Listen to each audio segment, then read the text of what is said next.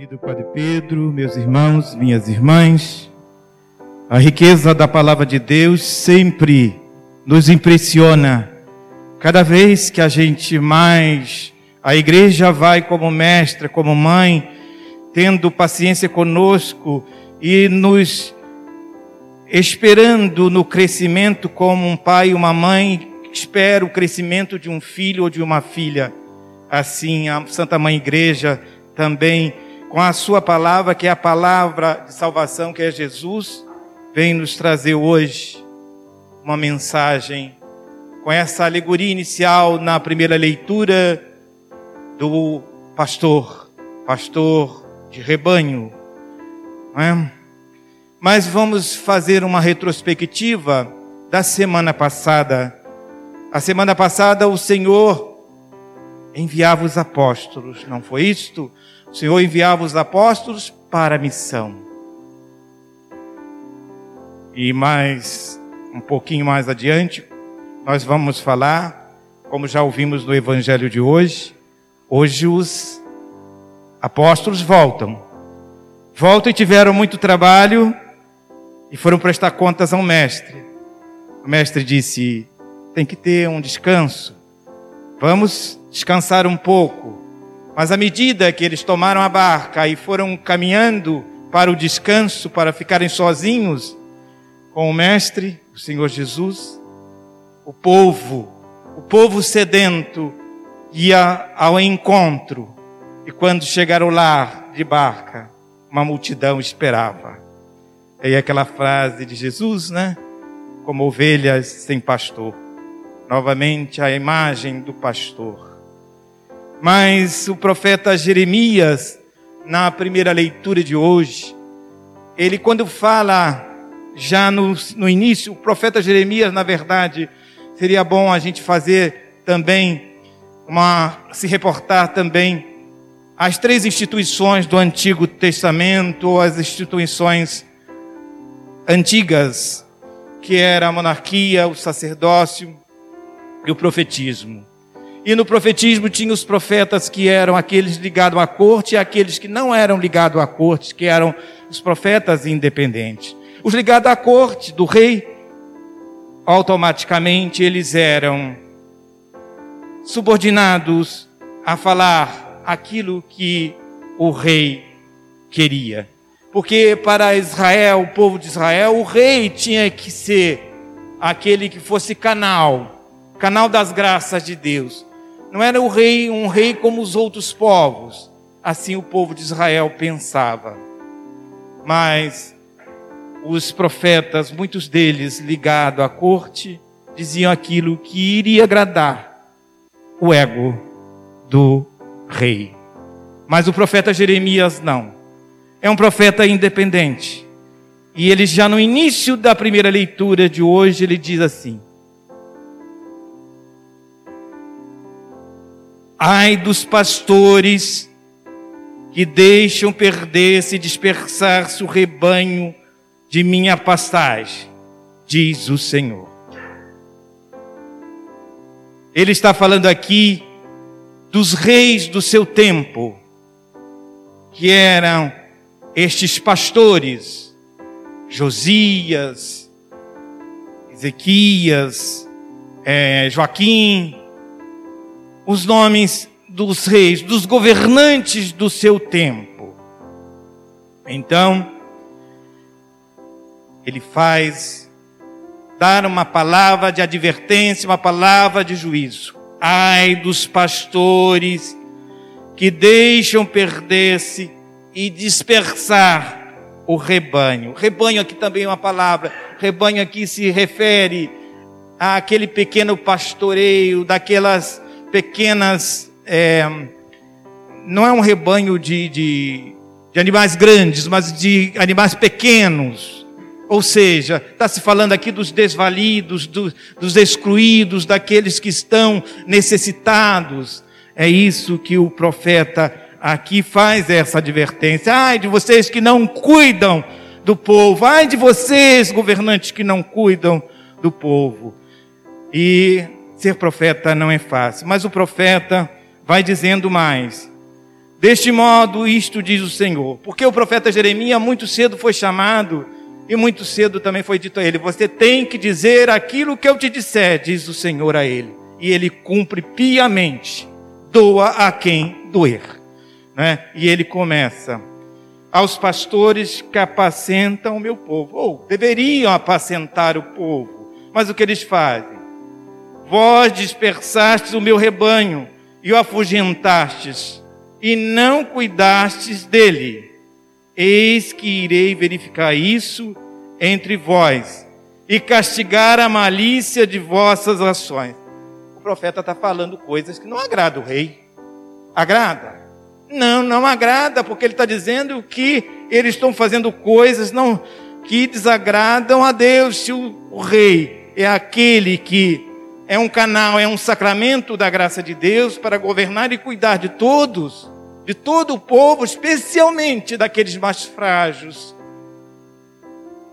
E os reis de Israel, Josias e daí por diante, não estavam fazendo isso. Mas o profeta não fala só palavra de juízo, palavra dura. Ele faz a promessa também. Mas antes, ele diz assim: e eu reunirei o resto de minhas ovelhas e de todos os países, por onde forem expulsas, e aí farei voltar a seus campos, e elas se reproduzirão e se multiplicarão. Ele está falando aqui do exílio da Babilônia. O rei gostaria de ouvir isso.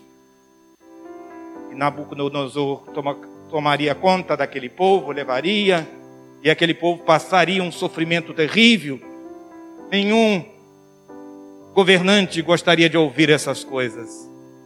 E o profeta Jeremias fala, mas ele diz: suscitarei para elas novos pastores, ou seja, para aquele rebanho, aquelas ovelhas que foram expulsas, que ele traria de volta, ele traz e suscitaria, quer dizer, levantaria aquele povo, ergueria aquele povo como uma nação forte, firme, suscitarei para eles novos pastores que as apacentem. Não sofrerão mais medo e angústia, nenhuma delas se perderá, diz o Senhor. Agora vem a frase que eu mais gosto e que está aqui no versículo 3, 5. Eis que virão dias, diz o Senhor, em que farei nascer um descendente de Davi, reinará como rei e será sábio para valer a justiça e a retidão na terra. Naqueles dias, Judá será salvo, Israel viverá tranquilo. Este é o nome com que o chamarão: Senhor, nossa justiça. Ele só faltou falar, né? Quem seria este? Este rei, este bom pastor é Jesus Cristo. Este bom pastor é Jesus Cristo. É o Senhor, é o, é o Senhor, o Senhor é o pastor que nos conduz. Já nos diz o salmo, né? Então, por isso que eu fiz esta, quis falar das três instituições para fazer uma ligação com as três funções, a tríplice missão de Jesus, a tríplice função de Jesus quando ele vem, não é? Quando nós batizados também, quando nós recebemos o batismo, nós somos mergulhados, inseridos nesta missão também de sacerdote, profeta e rei. Hoje a gente se foca mais no reinado, porque era uma das instituições e a primeira leitura foca no reinado. Mas eu estou fazendo um link porque São Paulo nos dá esse suporte para isto né, na segunda leitura de hoje. Então, a tríplice missão de Jesus Cristo: sacerdote, profeta e rei. Vamos só relembrar. Nós participamos dessa missão e participamos como igreja, que é sacramento universal de salvação, cada um de nós batizado.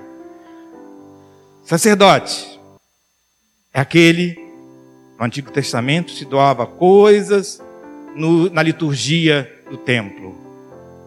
Hoje, Jesus, o novo sacerdote, nos faz participar desse sacerdócio dele. Ele se oferece se oferece, não oferece coisa nem animais, é oferecimento de si mesmo.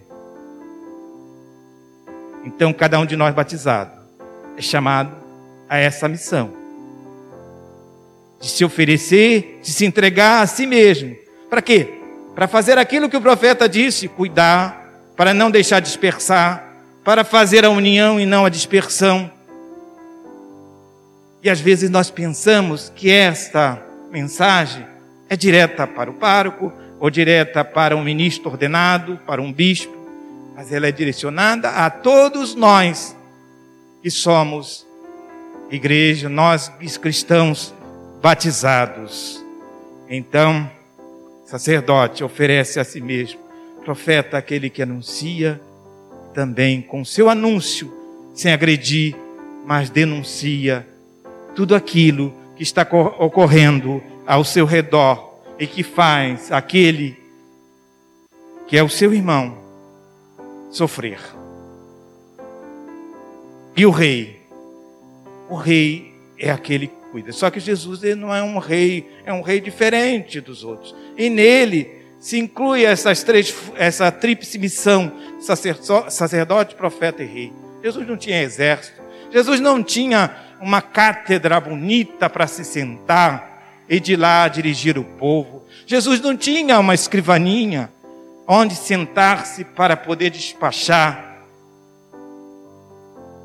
Enquanto os reis ficavam lá no palácio,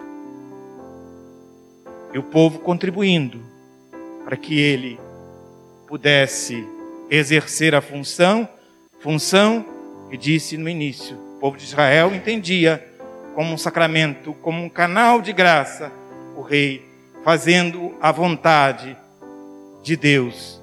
E Jesus nos mostra na sua missão de reinado esse despreendimento de si mesmo, esta renúncia de si mesmo para apontar que o reinado de cada cristão é esse olhar sempre para o mais frágil. E cada um de nós sabe que ao nosso lado, embora nos sentindo, nos sentindo muitas vezes frágeis, incapazes, essa capacidade Deus nos dá de sempre ajudar a unir, a agregar e a cuidar de maneira direta ou indireta dos nossos irmãos.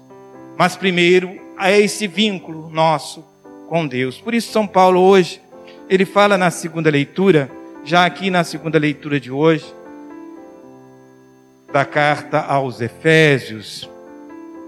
Na verdade, como dizem os estudiosos, é, paulinos, né? Esta carta era uma carta circular para as igrejas da Ásia, ou seja, todas aquelas igrejas. E ele fala o seguinte: agora em Jesus Cristo, vós que outrora estavas longe, os tornastes próximo pelo sangue de Cristo. Ele de fato é a nossa paz. Do que era dividido, ele fez uma unidade. Em sua carne, ele destruiu o muro da separação, a inimizade. Ele aboliu a lei com seus mandamentos e decretos. Meus irmãos, Veja como essa palavra fala de paz tantas vezes. Na primeira leitura também fala apacentará. Apacentar é o que? É levar a paz. Se Jesus faz nele, pelo seu sangue, pelo seu sofrimento, pelo caminho da cruz, a união entre os judeus e os pagãos, porque aquele que não seguia a Torá, que não seguia a lei, era quase inimigo, ou muitas vezes havia ódios horríveis entre um e o outro, o pagão e o judeu. Uma separação. Mesmo que se convertesse, o olhar sempre era um olhar de indiferença. E aquele ali é um pagão que quer seguir, mas não tem a lei, não tem a tradição nossa judaica. Mas Jesus veio e faz essa união. Ele faz, acaba com essa separação, destruindo, porque Jesus não é este rei da cátedra. Jesus não é este rei do palácio. Jesus é este rei que vai ao encontro das multidões. Por isso ele diz no Evangelho, quando ele olhou, ele disse, ele tinha cuidado com os apóstolos. Vocês precisam de férias, precisam descansar. Que maravilha! Porque os apóstolos chegaram cansados porque não tinham tempo quando eles anunciavam as maravilhas de Deus. O profeta sempre anuncia as maravilhas de Deus. E cada um de nós cristãos tem esta capacidade de anunciar as maravilhas de Deus. Tem essa capacidade de ver tantos milagres que diariamente acontecem dentro da sua casa, na sua vida, no seu caminhar, no seu trabalho. Mas os nossos olhares, quase sempre, é um olhar como os, aqueles reis de Israel que abandonaram as coisas de Deus para fazer as coisas diretamente da sua razão humana. Em vez de serem canais de graça, deixar Deus falar e por isso ser deixar ser conduzido por ele? Não, porque cada batizado também recebe o Espírito Santo, a Trindade Santa que mora em nós. Deus nunca distancia de nós, nós é que nos distanciamos dele. E essa distância que a gente tem dele, ele está sempre no nosso coração e sempre pronto a nos atender. Por isso, ele é o pastor que nos conduz. Ele é o bom pastor. Se nós colocarmos a nossa esperança no ser humano, se nós colocarmos a esperança nos homens, nas mulheres, nós nos decep... Eh, no ficamos decepcionados, porque nenhum homem, nenhuma mulher vai preencher o vazio da existência humana. Nenhum, nenhum homem. Só aquele que é verdadeiramente Deus e verdadeiramente homem. Só Ele é capaz. Por isso, São Paulo nos diz: Ele de fato é a nossa paz. E olha, aqui São Paulo não é qualquer um. São Paulo é um homem de espiritualidade, ele tinha conhecimento do judaísmo a fundo. Ele disse que destruiu o muro de separação. E o muro de separação aqui era a lei que os judeus buscavam cumprir a risca, a letra e não o espírito da lei. Daí causava a inimizade. Ele não pode fazer parte porque ele não conhece a lei mosaica, ele não conhece a Torá. Jesus vem e diz: Não, eu vim para unir.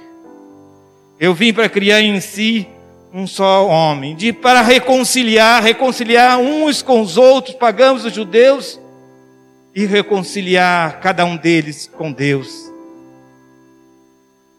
Se observarmos na simbologia da cruz, está lá esta relação, né?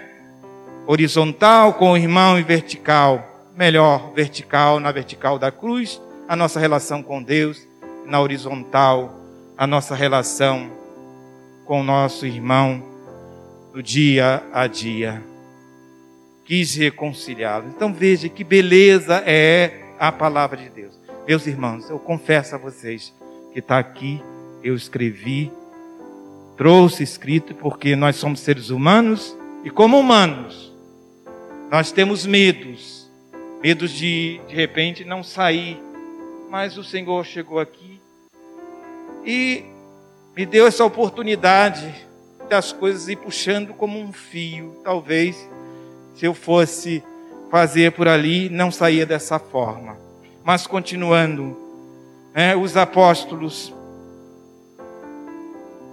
cansados, e Jesus diz assim: ó, oh, que pena, as férias não serão serão suspensas, porque tenho compaixão. Nós temos que alimentar, dar esperança a este povo, anunciar a boa nova. E o que Jesus faz? Começa a ensinar a cada um e a cada um. Mas essa missão de ensinar e de testemunhar, partindo de Jesus como modelo para cada um de nós, é de cada um, de cada cristão batizado. É a missão de unir, é a missão de cuidar daqueles mais frágeis, daqueles que são as ovelhas pequenas, mas às vezes também a ovelha tem que ser orientada e às vezes até o cajado, o pastor tem que utilizar muitas vezes. O que hoje nós chamaríamos assim, tem que dar uma chamada de atenção, botar na linha reta, no caminho do bem. E o caminho do bem sempre é o caminho de Deus. Nós somos assim, nós somos tendenciosos. Padre, Padre Horácio Bernardes, muito simples, sempre falava assim: a gente tem uma queda para o pecado original. Uma queda para o pecado original, na sua simplicidade. Né? E ele fazia gestos muitas vezes aqui, não é? é? Diante do altar do Senhor, mostrando nas suas homilias, que eram ricas também. E a gente tem uma queda para o pecado e muitas vezes nós olhamos só o nosso próprio umbigo. Não é isto? Olhamos para nós mesmos e achamos que somos os tais que precisamos toda atenção. Ah, porque Padre Pedro essa semana não falou comigo, eu já fico chateado com ele. Quantas vezes, Padre Pedro, a gente às vezes leva, às vezes 15 dias sem se falar, e, mas o funcionamento da igreja, do trabalho da igreja permanece porque somos todos, Padre Pedro, eu, Diácono Rogério, Diácono Luiz Orlando, Dom José, somos todos os ministros da comunhão, os acólitos, e cada um que está aí como agente de pastoral, a Pascom, que todos os dias está aqui, somos todos servidores. Por isso o reinado de Jesus Cristo é um reinado do serviço, da grande diaconia da igreja Poderíamos até chamar de uma diaconia universal. Que diaconia, ministério, tudo isso é serviço. E serviço gratuito de entrega, de doação. Foi isso que Jesus nos ensinou. Né? E cuidar daqueles mais frágeis. E quem é o mais frágil de hoje, que está precisando? Na tua igreja, dentro da tua igreja, Estamos vivendo momentos difíceis, todos nós. Momentos de muito medo, de muita tensão, mas de muito desemprego. Momentos de muitas dificuldades, de pessoas que ficaram desempregadas. Né? Catando. É, eu não gosto de falar no lixo, mas que nós não temos ainda o hábito de separar o lixo direitinho, né? mas catando embalagem, catando, enfim, ferro velho para vender, para oferir dinheiro, para comprar o necessário. O nosso núcleo social, Deus provê, mas todos os dias fica ali que sempre vem uma pessoa nova pedindo. Graças a Deus, Deus nunca deixou faltar. Porque não é o diácono, nem Padre Pedro, nem o diácono Rogério, não são os ministros em si, somos todos nós juntos que mantemos, estamos ali mantendo o núcleo social, porque somos a igreja da unidade, somos a igreja que assume esta diaconia do serviço. E muitos anônimos, muitos anônimos ajudam, muitos anônimos. Jesus hoje ensinava as catequistas sempre nos lembram isso. Elas são assim sempre escondidas, como os ministros da comunhão eucarística. Mas ensinam tanto aqueles que são catequistas de adulto e hoje o Santo Padre eleva a condição que já é um ministério há muito tempo. Ele apenas declara isto, ministério de catequista, ministério é serviço, para que todos tenham esta consciência e ele vem chamando a atenção de uma maneira muito especial. Então, meu irmão, minha irmã, que coisa linda é a palavra de Deus. Se pudesse, eu iria falando toda a vida, mas não posso, porque é apaixonante. Mas Jesus, este, este Deus que é a justiça, né? Como diz o final. Este nome com que o chamarão Senhor, com justiça. Todo aquele que não fizer, que foi ensinado, que aprendeu que o caminho é o caminho do sumo bem, que é Deus, e que nós temos Jesus Cristo como este grande modelo, ou como este único modelo, e todo aquele que viver, viver como Jesus viveu, como diz a música do Padre Zezinho, muitas vezes vai receber perseguições, porque o cristão que não recebe é porque ele, como diz o Padre Pedro, muitas vezes o Padre Pedro fala assim, está afagando egos. Está afagando egos. Quando o ego não é afagado, ah não, eu corro. Mas aquele que é cristão e que nesta tripla missão de sacerdote, profeta e rei, de que nós participamos como batizados, nós temos que ser de fato e de verdade e levar a paz de Jesus Cristo. Mas a paz que Jesus Cristo dá não é a paz que o mundo dá. Não é a paz que nós vimos, a falta, a ausência de guerra. Não, não é isso. É algo muito mais profundo. Ele não disse, não vai ter sofrimento. Disse, em lugar nenhum você vai encontrar isso. Muito pelo contrário. Um rei cujo trono está ali.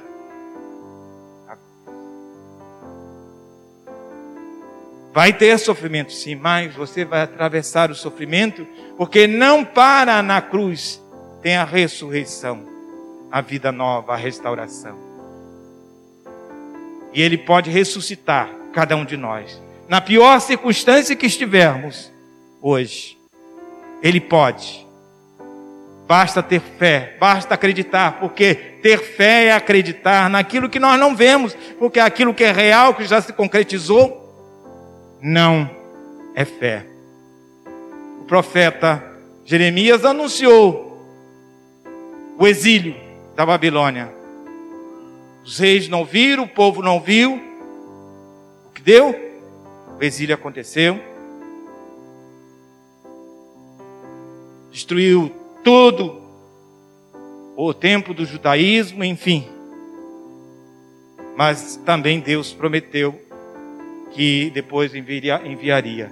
E este grande rei, este grande senhor, este grande pastor, porque o pastor é aquele que, como disse, para as ovelhas era quem dava segurança, porque geralmente era um homem forte que livrava do lobo, livrava, enfim, do mercenário. Então, o pastor, o bom pastor, é Jesus Cristo, o nosso modelo. Mas a igreja peregrina, ela tem os seus pastores. E que bom que tem e que se manifeste também e anuncie. O nosso pastor aqui em Rio Bonito é Padre Pedro. Ele é o vínculo de unidade. E nós temos que muitas vezes ele diz é assim, e acabou. Podemos até argumentar, mas é isso, é disso. Se ele dizer não, é não.